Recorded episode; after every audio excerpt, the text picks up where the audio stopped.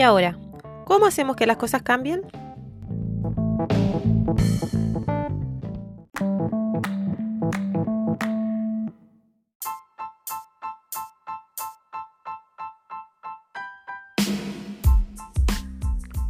Se comprende como activismo o militancia a la dedicación intensa a alguna línea de acción de la vida pública, ya sea en el campo social, como en lo político, lo ecológico, lo religioso, lo cultural o de otro tipo.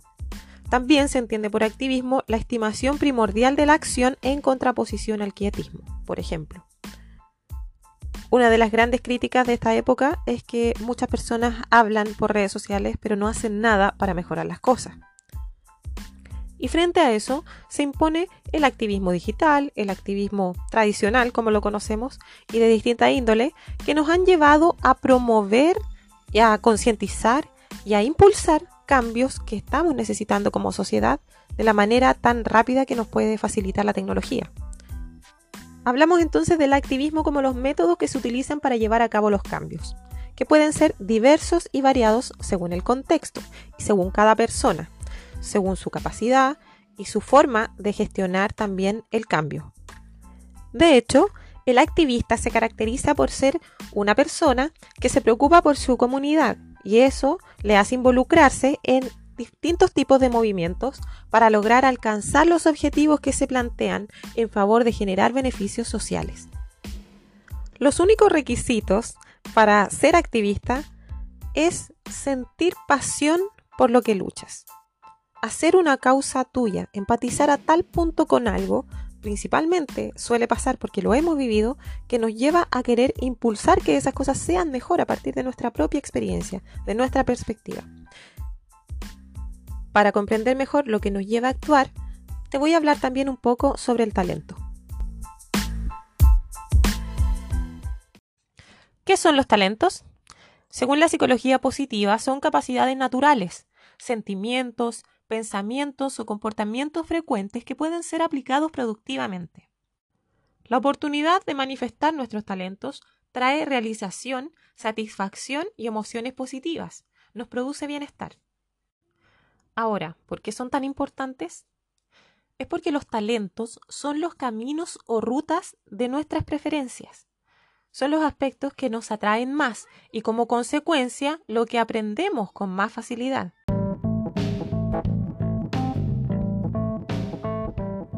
Desde muy temprana edad nos vemos enfrentados a tener que elegir a qué estímulos responder y cómo responderlos. A medida que avanza nuestra vida, los caminos y rutas más transitados tienen mantenimiento y los que no tienen movimiento dejan de recibir atención. Así es como funciona nuestra mente. En el cerebro, las sinapsis son conexiones entre las neuronas que indican la respuesta a estos estímulos. Un bebé, por ejemplo, nace con 2.500 sinapsis y a los 3 años ya son 15.000. Respondemos a todos los estímulos. Y tenemos que considerar también que las erecciones demandan energía. El cerebro consume el 20% de la energía total del cuerpo humano y el 20% de la sangre y el oxígeno. Finalmente, el talento es lo que predispone los caminos que vamos a elegir en la vida, las decisiones que vamos tomando. Y hay momentos cruciales en la vida donde tenemos que tomar ciertas decisiones que determinan lo que va a ocurrir en el futuro. Pero algunas de esas decisiones tienen más altas consecuencias. Y a esas decisiones me quiero referir un momento.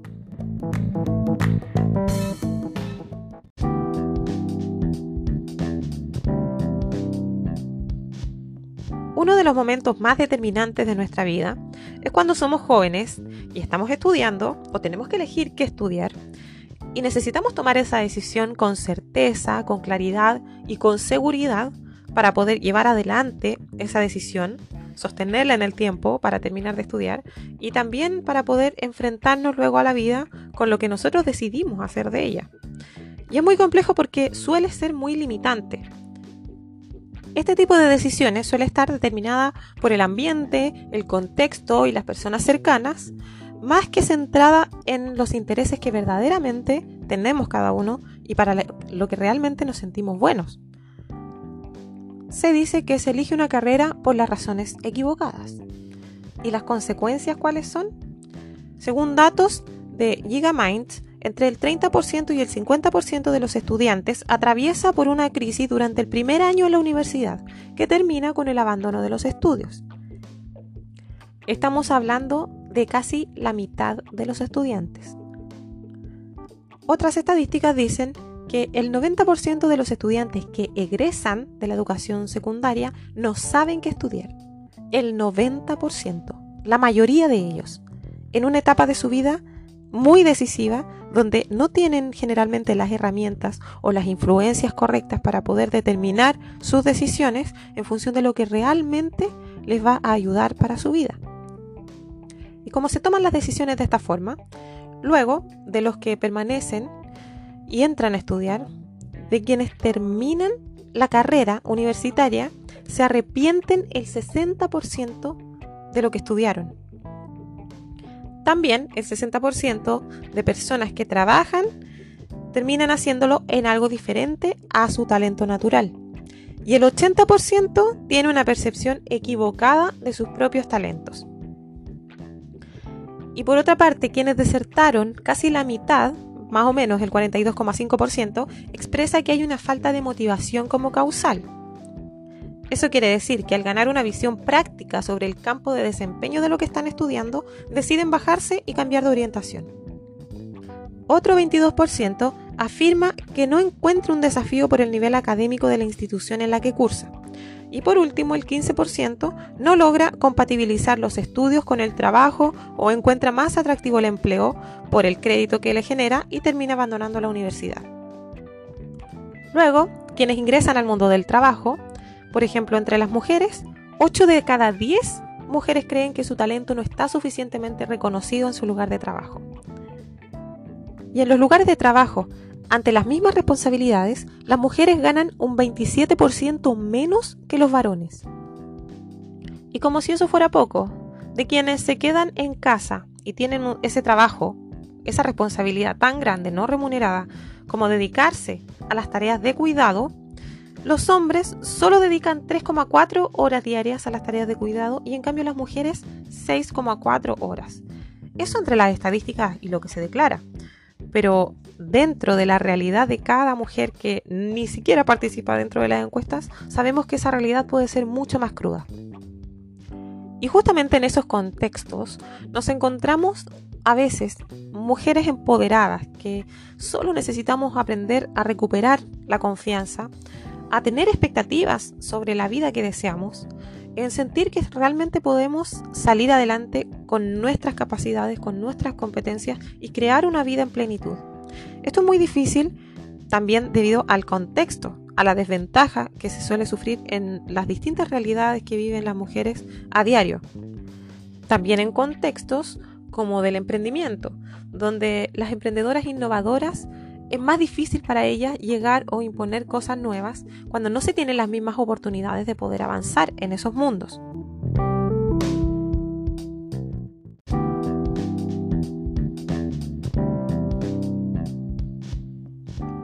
Según una definición del talento de Francisco Yuste, dice que el talento tiene que ver con esa capacidad intelectual con la que ciertas personas parecen afrontar situaciones adversas y resolverlas satisfactoriamente sin un esfuerzo aparente de forma natural. Pero ahora preguntémonos, ¿cuáles son nuestras creencias acerca del talento? ¿Crees que es una capacidad con la que solo algunas personas nacen? Hay un dato interesante. A la edad de 5 años, el 98% de los niños posee las capacidades necesarias para ser un genio. Curiosidad, creatividad, pensamiento divergente, mente abierta. Sin embargo, 15 años después, solo el 10% mantiene esas capacidades. En nuestro caso, para saber qué talentos poseemos cada uno, es necesario conocernos muy bien. Si el talento es una capacidad innata, es lógico pensar que tus talentos estarán relacionados con aquellas características que posees de forma natural. Así que te invito a reflexionar sobre estas cuestiones. ¿Qué hemisferio del cerebro predomina en ti? ¿Es quizá el derecho, creativo, pasional, imaginativo y especialmente dotado para las artes y la poesía, por ejemplo? ¿O quizá el izquierdo, más analítico, estratégico, práctico, con gran dominio de los números y el lenguaje? Por otro lado, ¿sabes cuál es tu temperamento? si eres más visual, kinestésico o auditivo, o qué tipo de inteligencia de entre todas las que el profesor Gardner nos habla predomina en ti. Ten en cuenta que cuanto más te conozcas, más fácilmente detectarás qué talentos posees. Si bien todo el mundo posee talentos, quizás no todos destacan de forma notable en la realización de sus labores profesionales, por ejemplo. Esto puede ser entre otras causas porque no todo el mundo desarrolla sus talentos naturales. Hablamos del desvío de tipo cuando aprendemos diferentes talentos para adaptarnos a nuestro contexto y al entorno, aunque eso no significa necesariamente que esas habilidades las hemos podido desarrollar de manera natural, como se habla del talento auténtico. Por eso, para que puedas aprender a reconocerlo, hay una forma maravillosa que se habla desde el estado de flow. ¿Sabes lo que es eso? Cuando estás en la zona. Para definirlo de alguna manera, podríamos decir que fluimos cuando realizamos una actividad en la que nuestras capacidades están alineadas con el desafío al que nos enfrentamos de modo que la concentración va a ser absoluta. Y así también nuestra motivación. Estas se mencionan como algunas de las características básicas del estado de flujo o de las experiencias de fluir. Hablamos de una actividad desafiante que requiere de habilidades, de metas claras y de retroalimentación inmediata. Se combinan acción y conciencia, es decir, que nuestra atención está tan absorbida que dejamos de ser conscientes de nosotros mismos como seres separados de las acciones que realizamos. Hay una concentración absoluta sobre la tarea sientes que puedes ejercer un control absoluto sobre la situación y el tiempo desaparece. Nos referimos a esas actividades que nos dejan tan metidos en lo que estamos que se nos olvida comer, ir al baño, otras responsabilidades, las horas. Todo pasa de una manera en la que no nos damos cuenta. Porque todos nuestros sentidos, nuestra atención, nuestro enfoque está puesto en la actividad que estamos realizando en este momento, ¿se te viene a la mente algún momento en el que hayas experimentado este estado de flujo? Es importante señalar por qué el estado de flujo contribuye al desarrollo del talento. Al invertir toda nuestra energía psíquica en la tarea, llegamos a ser parte de un sistema de acción mayor que nuestra personalidad individual.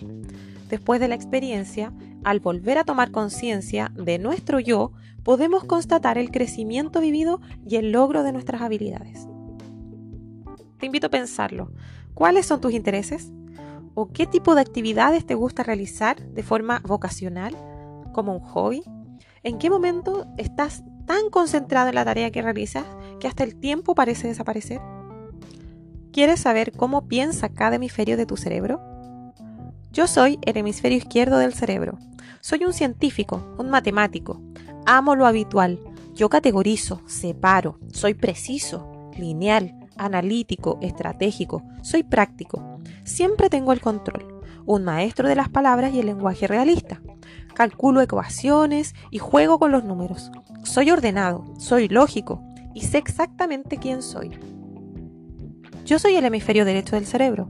Soy creativo, un espíritu libre. Soy pasional, anhelante, intuitivo, sensual. Soy el sonido de las risas. Soy sabor, la sensación de la arena bajo los pies descalzos.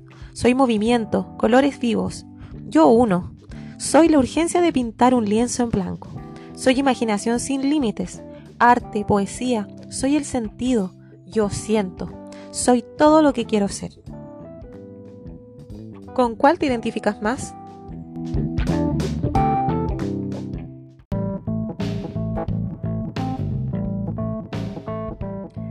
Día a día, nuestro talento, nuestras experiencias van determinando las decisiones que tomamos y eso también nos ayuda a elegir nuestras batallas. Cuando nos comprometemos con una causa, estamos tomando la decisión a partir de eso que somos, de eso que hemos vivido y también de lo que deseamos. Así parte eso que nos motiva a cambiar, a generar un cambio en el mundo. Y en la medida en la que podemos ir tomando mejores decisiones, también vamos mejorando nuestro camino. Por eso para mí el activismo está directamente relacionado con el talento, con nuestras decisiones, con eso que somos y eso que queremos ser y ver en el mundo.